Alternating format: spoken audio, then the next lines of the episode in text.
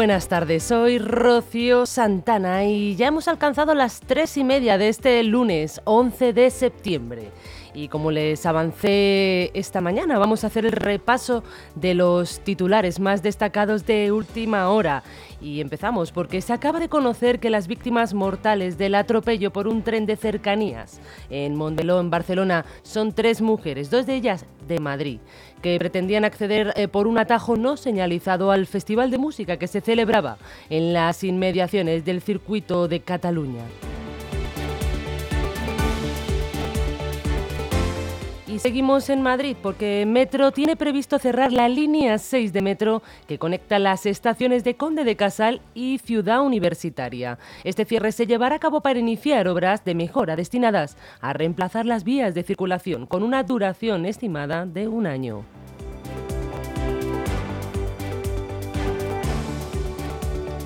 La Policía Nacional ha detenido a los dos responsables de una tienda de alimentación situada en el madrileño barrio de Lavapiés por dar una paliza a un ladrón. Como oyen, al ladrón le dieron la paliza. Este les atacó previamente con un palo y se llevó una buena tunda. También atacó, el, acabó esta persona arrestada por el intento de robo.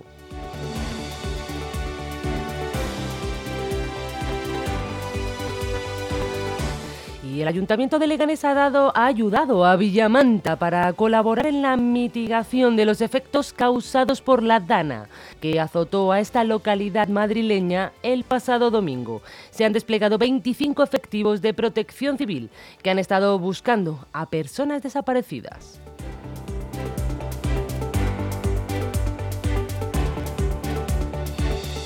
Y nuestra enhorabuena a los dos cirujanos del Hospital Público Severo Ochoa, que han sido condecorados por su ayuda a víctimas tras el terremoto de Turquía.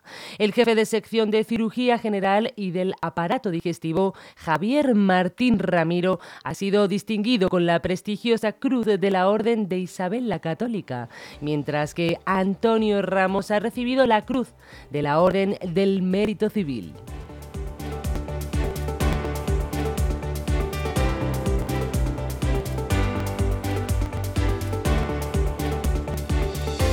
Concluimos aquí en Leganés porque el ayuntamiento oferta nueve cursos para mujeres y otros nueve dirigidos a hombres y mujeres para favorecer la corresponsabilidad. Eh, son gratuitos. Se pretende romper con los estereotipos sobre el reparto de las tareas en el hogar, impartiendo nociones sobre sostenibilidad y limpieza, cocina, elaboración de, de menús, fontanería, bricolaje o electricidad.